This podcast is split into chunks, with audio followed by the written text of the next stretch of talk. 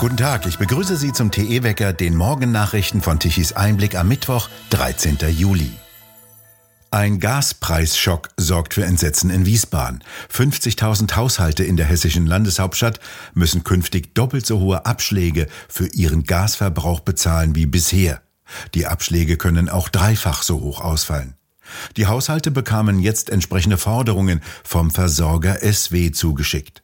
Weitere 15.000 Haushalte sollen im Oktober ähnliche Schreiben erhalten, wie der SW-Vertriebsleiter Fischer gegenüber der FAZ bestätigte. Den Abschlag würde SW wieder senken, wenn der Kunde das wünsche. Doch wenn der Kunde eine Nachzahlung von 1500 Euro habe und die nicht bezahlen könne, komme ein Mahnverfahren mit Sperrandrohungen, so Fischer. Er sagte deutlich, in Anbetracht der Größenordnung der Preisanpassung, die jetzt komme, und der Vielzahl der betroffenen Haushalte müsse transferpolitisch etwas vom Staat kommen. Viele würden sich das einfach nicht mehr leisten können, so Fischer. Die Stadt Wiesbaden stehe kurz vor der Einrichtung eines Krisenstabes. Der Versorgungsbetrieb SW wurde aus den früheren Stadtwerken Wiesbaden ausgegliedert, ebenso wie der Verkehrsbetrieb SW Verkehr. Der machte Schlagzeilen, als er für mindestens 140 Millionen Euro den Busverkehr auf Elektrobusse umrüsten wollte, mit dem Projekt scheiterte und jetzt wieder dieselbetriebene Busse bestellte. Immer intensiver werden die Bemühungen von Bundeswirtschaftsminister Habeck, irgendwo Energie aufzutreiben, während die Aussichten auf einen Winter mit ungeheizten Wohnungen konkreter werden. Jetzt hat Habeck am Dienstag die bisher vorgesehene Priorisierung von Verbrauchern gegenüber der Industrie im Falle einer Gasknappheit in Frage gestellt. Private Haushalte müssten auch ihren Anteil leisten, sagte Habeck bei einem Besuch in Wien, wie die Nachrichtenagentur AFP laut Pressemeldungen berichtete. Habeck sprach demnach davon, dass eine dauerhafte oder langfristige Unterbrechung von industrieller Produktion massive Folgen für die Versorgungssituation hätte. Die Bevorzugung von kritischer Infrastruktur und Konsumenten, die die europäische Notfallverordnung Gas vorsieht, sei sinnvoll bei kurzfristigen und regionalen Problemen. Dies sei aber nicht das Szenario, das wir jetzt im Augenblick haben, sagte Habeck. Wir reden hier möglicherweise von einer monatelangen Unterbrechung von Gasströmen. Habeck forderte auch mit Blick auf eine geplante EU-Strategie für die Energieversorgungssicherheit, dass, so wörtlich, es ein Stück weit auch einen Solidaritätsmechanismus des Ausgleichs geben müsse, wenn ein Land seine Wirtschaft einschränken müsse, um in einem anderen Land für warme Wohnungen zu sorgen. Habeck hat in Wien mit der österreichischen Energieministerin eine gemeinsame Erklärung zur gegenseitigen Kooperation in Energieversorgungsfragen unterzeichnet. Ein ähnliches Papier hatte er am Montag bereits in Prag unterschrieben. Vor 20 Jahren wurde beschlossen, dass sogenannte erneuerbare Energien Kohle, Öl und Kernenergie ablösen sollten zugunsten angeblich sauberer Energien von Windrädern, Photozellen und Maispflanzen. Dies sollte alles machbar sein und nicht mehr als eine Tüte Eis kosten, wie seinerzeit der linksgrüne Trittin in die Welt setzte.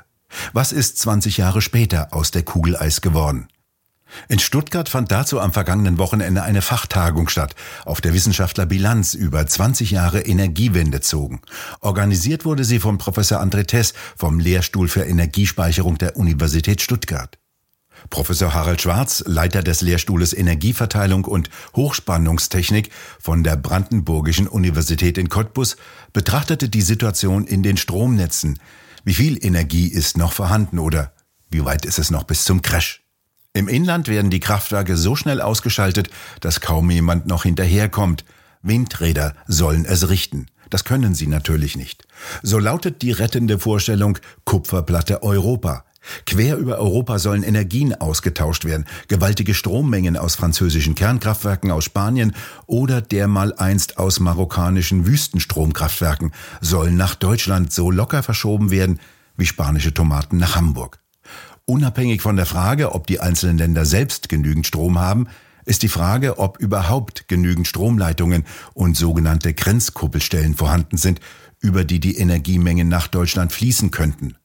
Schwarz stellte im Gespräch mit TE fest, dass das europäische Netz nach anderen Gesichtspunkten gebaut wurde. Naja, wenn man das aktuelle europäische Verbundnetz nimmt, und das ist ja so in den 60er, 70er Jahren aufgebaut worden, war eigentlich immer gedacht, um die Versorgungssicherheit zu erhöhen, aber hatte immer den Grundsatz, jedes Land kümmert sich um sein eigenes Land erstmal selbst im ersten Schritt wenn durch irgendwelche Defekte oder Kraftwerksausfälle oder was auch immer plötzlich Leistung ausfällt, dann waren die Leitungen über die Grenze hinweg in der Lage, etwa 2000, 3000 MW pro Leitung äh, zu liefern.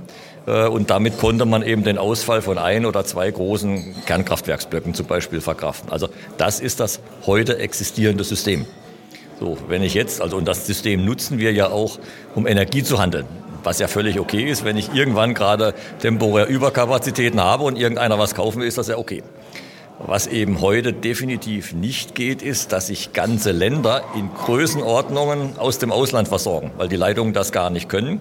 Äh, und auch das, was immer gerne erzählt wird, äh, also Deutschland hätte aktuell, ich sag mal, 20 Gigawatt oder vielleicht ein bisschen drüber an Grenzkuppelleistung, meine ich klar, wenn ich alle Leitungen um Deutschland herum zusammenzähle, äh, dann müsste ich aber auch, sagen wir, radial von außen nach Deutschland einspeisen, was natürlich so nicht funktioniert. Und wir bauen das aus, hilft ja auch nicht unbedingt, weil ich muss ja auch die Netze in Polen, in Österreich, in Frankreich dann so weit zu ertüchtigen, dass überhaupt die Leistung über die Leitung dann kommen kann. Also es ist auch mal viel, viel, ich sage jetzt mal, äh, Wunschdenken dabei, wenig ingenieurtechnische Realität. Und die Gefahr ist eben, dass sozusagen die negativen Realitäten schneller hochkommen, wie die Wünsche erfüllt werden können, die man sich so im Moment macht. Merken Sie denn in den Netzen jetzt schon einen Effekt von diesen stark volatilen Einspeisungen von den Windrädern, Windparks, von der Solarenergie, die ja plötzlich schlagartig an Leistung entweder zunehmen oder absacken?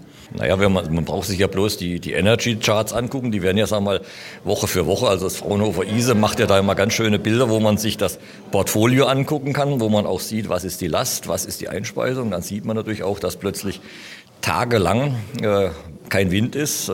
PV äh, ist nachts sowieso nicht da und äh, im Winter auch tagsüber nicht da. Also es gibt viele, viele Tage, wo man merkt, äh, die Regenerativen aus Wind und PV können nicht, rein physikalisch oder meteorologisch können sie eben nicht.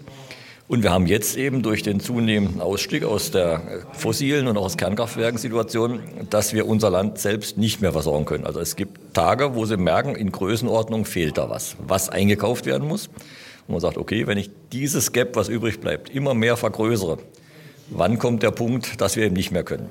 Das, das aktuell schlechteste Beispiel, das ist jetzt von Januar 21. Äh, da waren wir in, in Europa, muss man sagen, eine Situation. Wir hatten in Deutschland eben das Problem. Die Franzosen hatten nach meiner Kenntnis das Problem, dass sie mal nicht alles am Betrieb hatten.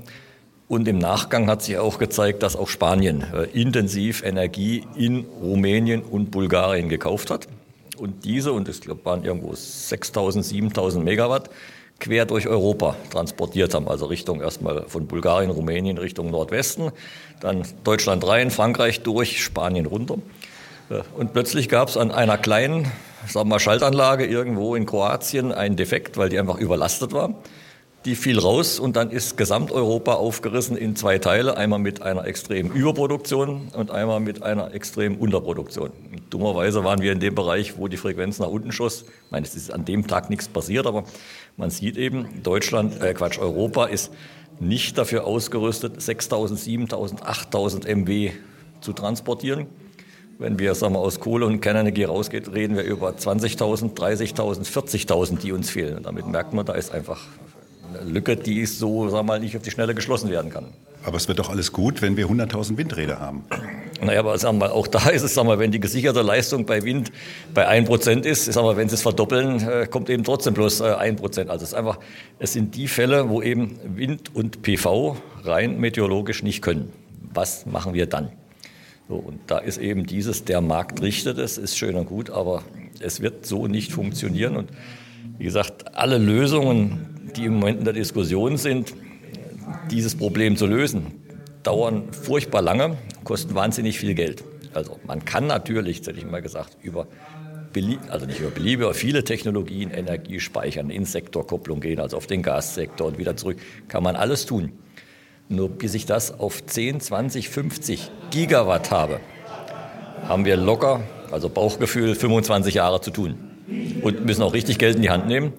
Nur in acht Jahren wollen wir aus Kohle raus sein und aus Kernenergie dieses Jahr. Damit merken Sie also zwischen, die Geschwindigkeit des Ausstieges ist viel, viel größer als die Geschwindigkeit des Umsteuern auf was Neues. Und das wird uns, der Spagat wird uns irgendwann mal ziemlich wehtun. In Berlin hat sich der Senat selbst genehmigt, dass die Mitglieder des Senates jetzt sogar mit ihren Dienstwagen in den Urlaub ins Ausland fahren dürfen. Dies lässt erstaunen. Wenden sich doch die grünen Senatsmitglieder mit schöner Regelmäßigkeit gegen das Autofahren. Und wollen die Berliner Innenstadt am liebsten autofrei haben. Busse, Bahnen und Lastenräder sollen die Verkehrsmittel der Stunde sein. Den Autofahrern machen sie das Autofahren in der Hauptstadt so unerträglich wie möglich. Straßen werden verengt und Fahrspuren in Fahrradwege umgewandelt. Die grüne Umweltsenatorin von Berlin, Jarasch, hatte selbst versprochen, nur noch mit dem Fahrrad zu fahren. Doch jetzt fährt sie wieder Dienstwagen.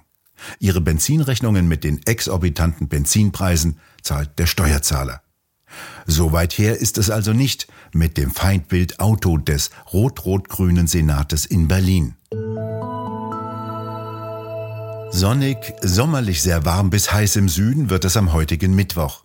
Im Süden Temperaturen bis 32, im Norden 24 bis 26 Grad. Im Norden werden sich Wolkenfelder ausbreiten. Am Donnerstag kommt die Kaltfront eines Tiefs über Skandinavien bis zur Mitte Deutschlands. An der Grenze der Luftmassen können Schauer und Gewitter auftreten. Diese Grenze dürfte ungefähr quer über der Mitte Deutschlands liegen. Für den Norden prognostizieren die Modelle deutlich kühlere Temperaturen. Im Süden wird es allerdings noch einmal richtig warm werden. Für Freiburg rechnen die Modelle mit Temperaturen bis 33 Grad.